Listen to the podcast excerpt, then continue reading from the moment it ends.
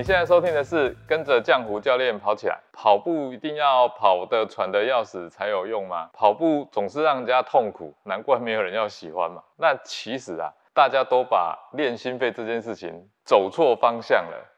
健康刻不容缓，疗愈身心，正念生活，用跑步改变人生。Hello，你好，我是浆糊教练。这一集呢，我要来跟大家分享一下，跑步要练得喘得要死才有用吗？跑步会被人家讨厌，就是这样，总是觉得它就是体力活。我们先讲跑步到底能够有什么好的？大家第一个想到的就是我心肺能力不好，所以我要练跑步。那第二呢，是我体能不好，大概就是为了这两件事情。那当然，它的目的啊，要不就是为了减肥嘛，哈，要不就是为了健康。那我们先来讲跑快跟跑慢这两者之间的差别，叫做做强度差别。慢慢跑就是跑起来不喘不累，腿不酸。跑得很快，很喘，很有速度，这个叫跑很快。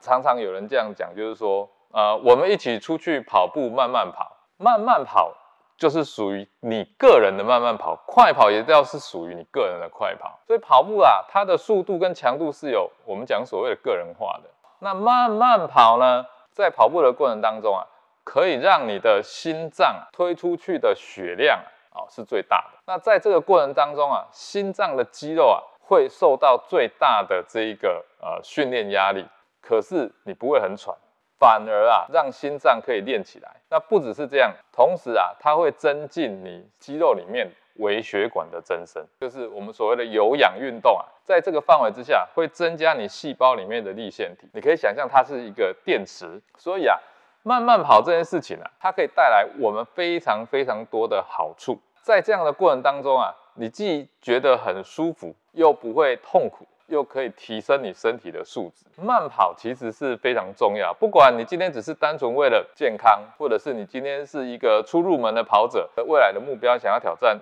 一场马拉松，慢慢跑都是一个最最重要的一个基础。除了练心肺以外，你第二个就想练的当然就是体能。体能其实跟前面心肺啊关联是非常高的，你心肺好，体能就会提升，身体适应环境的能力。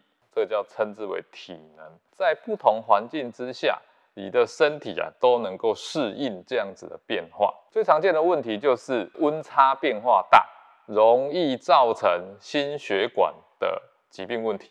其实最大的问题是你的身体没有办法应付环境变化的能力。如果你今天是一个有在经常性运动的人，实际上你的心脏冠状动脉，包含你的血管。它都是非常富有弹性的，外面的温度的变化，你是可以从容应对的。那环境变化除了温差以外呢，再来就是外在的强度环境，比如说你要爬一个楼梯，你要爬一座山。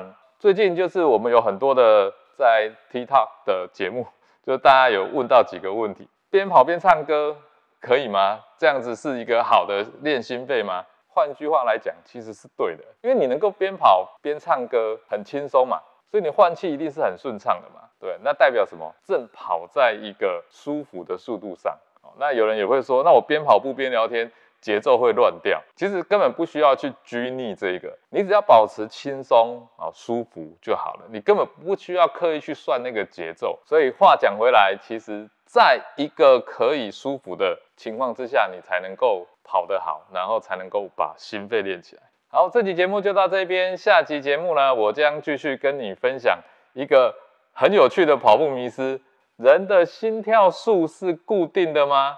如果你喜欢这期节目的分享，欢迎到 Apple Podcast 给我五星评价，并留言给我鼓励。我们下期节目见。